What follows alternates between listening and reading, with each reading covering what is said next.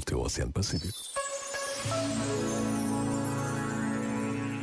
Somos um país à beira-mar plantado. Todos identificamos esta descrição que nos lembra a extraordinária diversidade das nossas praias, a beleza da longa costa que nos mostra o mar.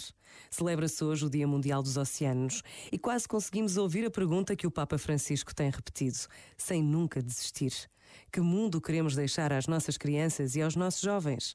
Por vezes, basta a pausa de um minuto para nos lembrarmos da importância de ler ou reler a encíclica Laudato Si, um texto que nos abre o coração para uma renovada ecologia integral. Pensa nisto e boa noite.